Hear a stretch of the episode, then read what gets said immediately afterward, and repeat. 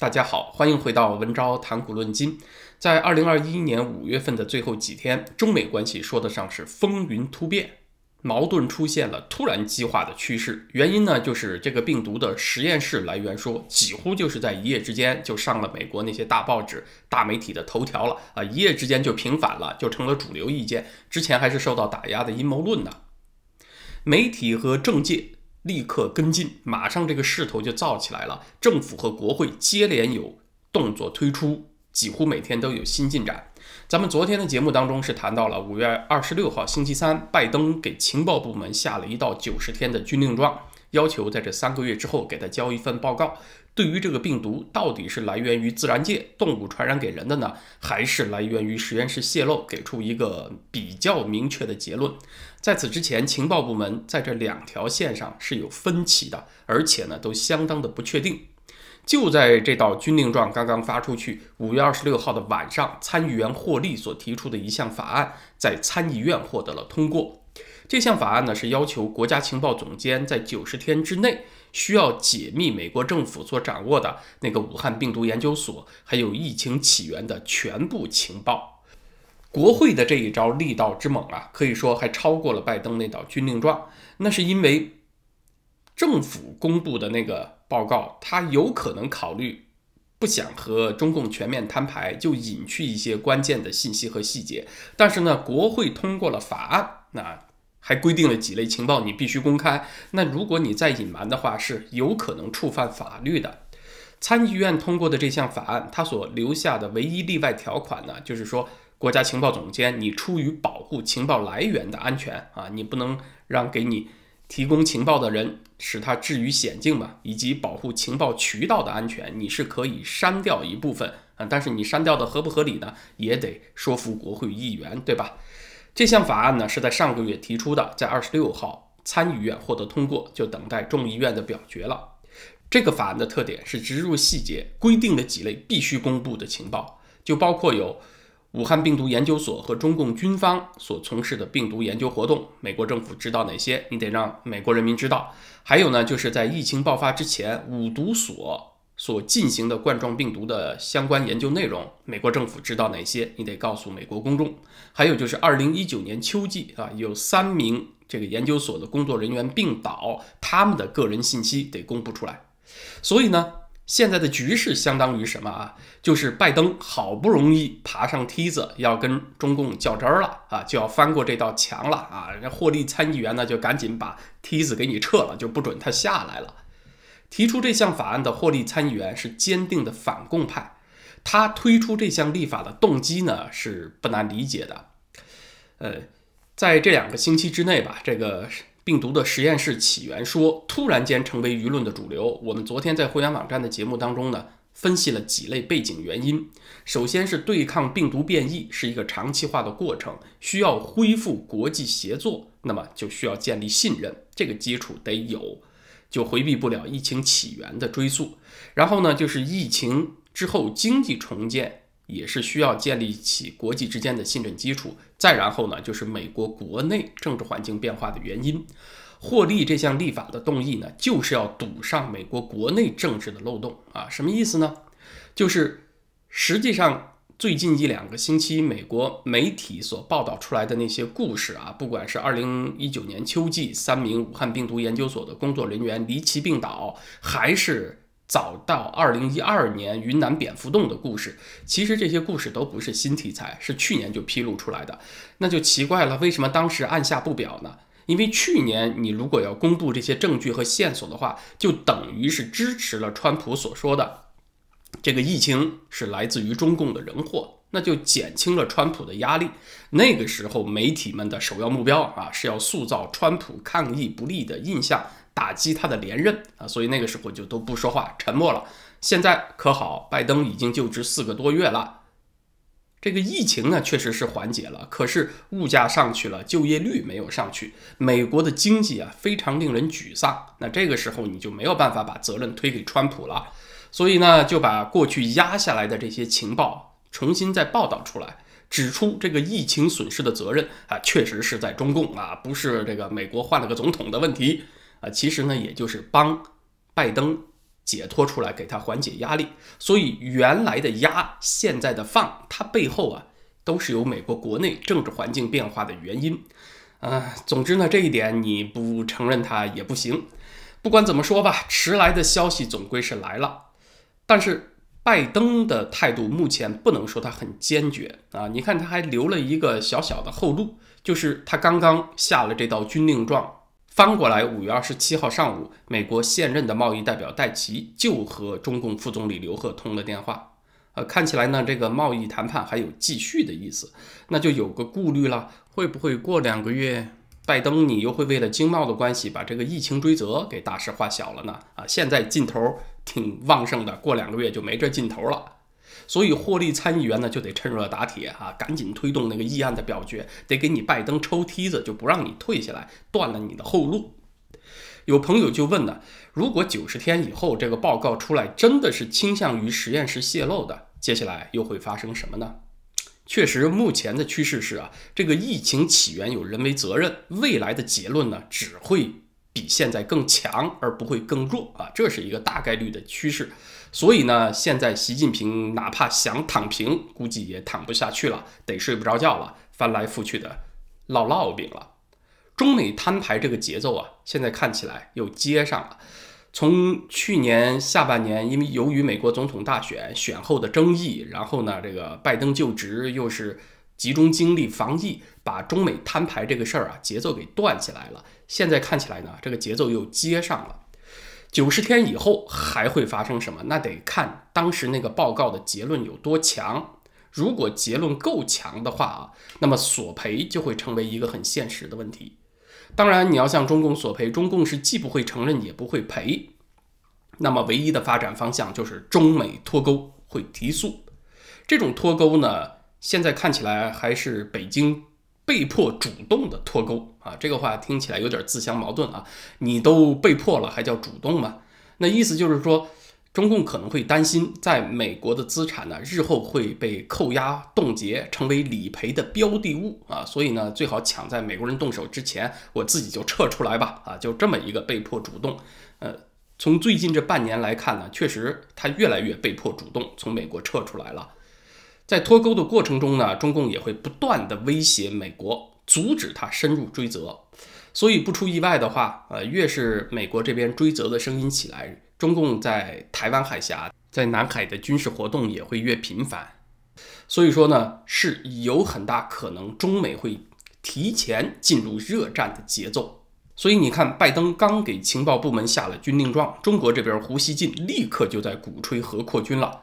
五月二十七号，胡锡进发微博说，中国这边需要大量增加什么东风四十一、巨浪二号、巨浪三号这些战略核导弹的数量，来威慑美国的妄动。啊，什么意思呢？就是你美国人要疫情追责，揭我老底是吧？那我就和你同归于尽。胡锡进是一个正局级的五毛，这种话不会是他个人的意见啊。你让他自己去妄议，估计他也不敢。他是代表了中共内部一批人的意见，只是这些人不便于直说，就通过胡锡进的嘴来放风。可见呢，美国这边疫情追责提速，让中共很多人急了，那真是躺不平了。那有朋友可能会问了，拜登啊表现出了这个他前所未有的强硬态度，问题是能够坚持多久？拜登是一个四十年的老政客，你是不能够以什么理想、情操、使命感来要求他的。甚至什么远见、洞察力也是对他的过高要求。但是呢，四十年的老政客，他必须有一项本事很过关，那就是见风使舵。他得对环境啊得有准确的感知和判断，这个本事确实得过人，否则的话你也成不了老油条，你这个职业生涯走不了多远就凉了。拜登抗共，他能够走多远呢？那得看整个环境给他的压力有多大。整个美国社会那个抗共的气氛能不能起来？那我觉得呢，观察拜登抗共能走多远，有几个领域我们一定是要关心的啊，不仅仅是看这个中美贸易战呐，还有疫情追责，另外几个领域我们必须关心。第一个就是香港，香港呢，我节目当中有段时间没提了啊，今天得说一说。就是美国政府在香港的作为，最近这半年确实是相当不令人满意的。其实，美国政府是有实锤的力量左右到香港的局势，而且这种力量呢，最近半年美国政府还越来越强了。但是呢，它确实比较消极，没有怎么作为。为什么说美国政府对香港的作用力最近还变强了呢？那是因为从去年到今年，大批中资企业从美国退市，或者说进入了退市节奏，他们又转回到香港了。呃，像五月份刚刚，中国几大电信运营商从纽交所退市了，京东、阿里巴巴这些公司呢，虽然没有退市，但是他们正在把股东的股份从美股转换成港股。这个事儿啊，从去年到今年，他一直在做，也是在为退市做准备。所以，香港它作为中资企业从海外融资窗口的那个重要性，其实这半年是越来越高了。呃，相当于是过去鸡蛋还放在不同的篮子里，现在可好，都回到一个篮子里了。所以你说中共他能不紧张吗？其实他明白他的风险是在上升的。你虽然看他在香港表现得很强横，其实他的实际处境是变得更脆弱的。而美国政府这边呢，已经有了所有该有的法律工具，像《香港人权和民主法案》《香港自治法案》，国会都已经交到他手上了。那些与破坏香港民主和人权的人有来往的香港银行，它是可以受到制裁的，就是美国政府没有认真实施啊，否则他一出手的话，会对香港的金融市场产生巨大的动荡啊，什么港股啊、香港的房地产价格都有可能大跌。那么不仅在香港拥有巨额财产的中共权贵会蒙受重大损失，中资企业也会相应蒙受重大损失。当然，在这个过程当中呢，美国和西方投资人也会有损失，但是同时它也会加速资本向美国回流，堵上香港这个中共从海外吸取资金的出海口。但是这个工作呢，拜登政府这么长时间一直没有做。川普政府的末期呢，可能条件还不够成熟。那现在又过了半年呢，应该说条件更成熟了。但是拜登政府不仅没有做，他连放个风吓唬一下习近平都没有做过，以至于呢，好像中共完全可以不顾一国两制，在香港为所欲为，谁都拿他没办法了啊！带来这种印象，这其实是拜登抗共那个意图不强的一个表现。另外一个观察点呢，确实就在台湾了啊。对台军售和美台交流呢，确实基本上延续了上一届政府的路线。但是呢，美国高层访问台湾这半年是没有了。呃，美国访问台湾官员的最高级别止步于去年的美国副国务卿克拉奇，这是比上一届政府对台态度有所收缩的信号。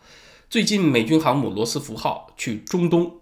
参与阿富汗的撤军任务了，这样西太平洋就出现了一个美军航母的真空期，就是这一段时间之内啊，没有美军航母在这一地区存在了。这也让人感到，拜登政府对于保持在东亚的军事压力啊，并不是他一个绝对优先的原则。也就是说呢，啊，别的地方事情急，人手缺，呃，这个岗位呢，我就暂时把它撤了吧。啊，这并不是一个什么雷打不动的原则，这个岗不管怎么说，都得有人守在这儿。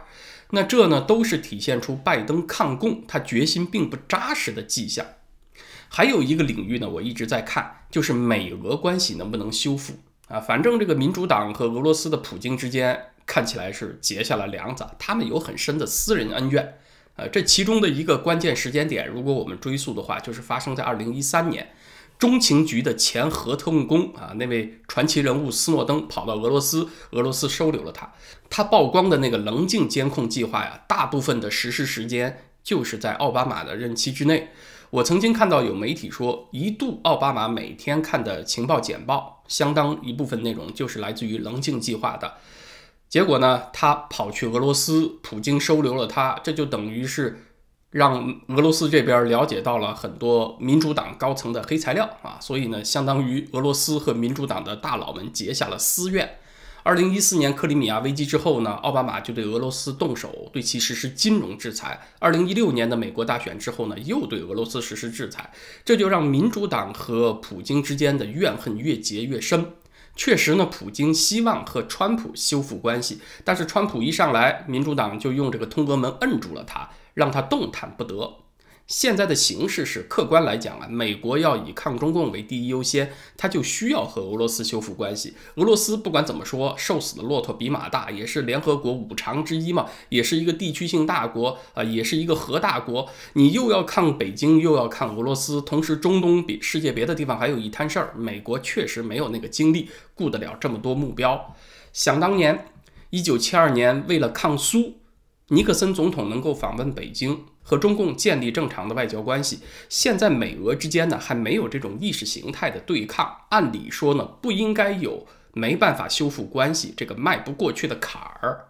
呃，民主党和普京的私人恩怨呢，是造成两国关系僵化的一个相当主要的因素。所以，我们看拜登能不能和俄罗斯改善关系、分化中俄，是他抗共能走多远的又一个重要指标啊。所以，我们看香港、台湾和美俄关系，如果这几条线都能有实质推进的话呢，那就说明美国抗共的大气候已成。大局已经底定，那么作为善于观察风向、随大流的拜总统呢？那他在疫情追责这个事情上，估计就能比较稳得住了啊，就不太容易往后退了。呃，在中国这边呢，因为抗疫已经被习近平个人化了，他已经说这是他亲自部署、亲自指挥的，所以呢，疫情追责等于也就是追他的责啊。疫情追责，美国这边不往后退的话，那么中美摊牌呢就很难避免了。总之，有了明确的目标和时间期限的紧迫性，很多力量就会积极活动了。呃，原来比较散漫，现在就不一样了。像获利参议员这样的撤梯子的撤梯子啊，然后呃挖料报道的报道，在接近这个时间期限结束的时候呢，我想自然就会有人准备下一步了啊。那个时候，朋友们问下一步会发生什么，到时候就会更加明确了。那我猜测呢，就会有人准备跟索赔有关的立法了。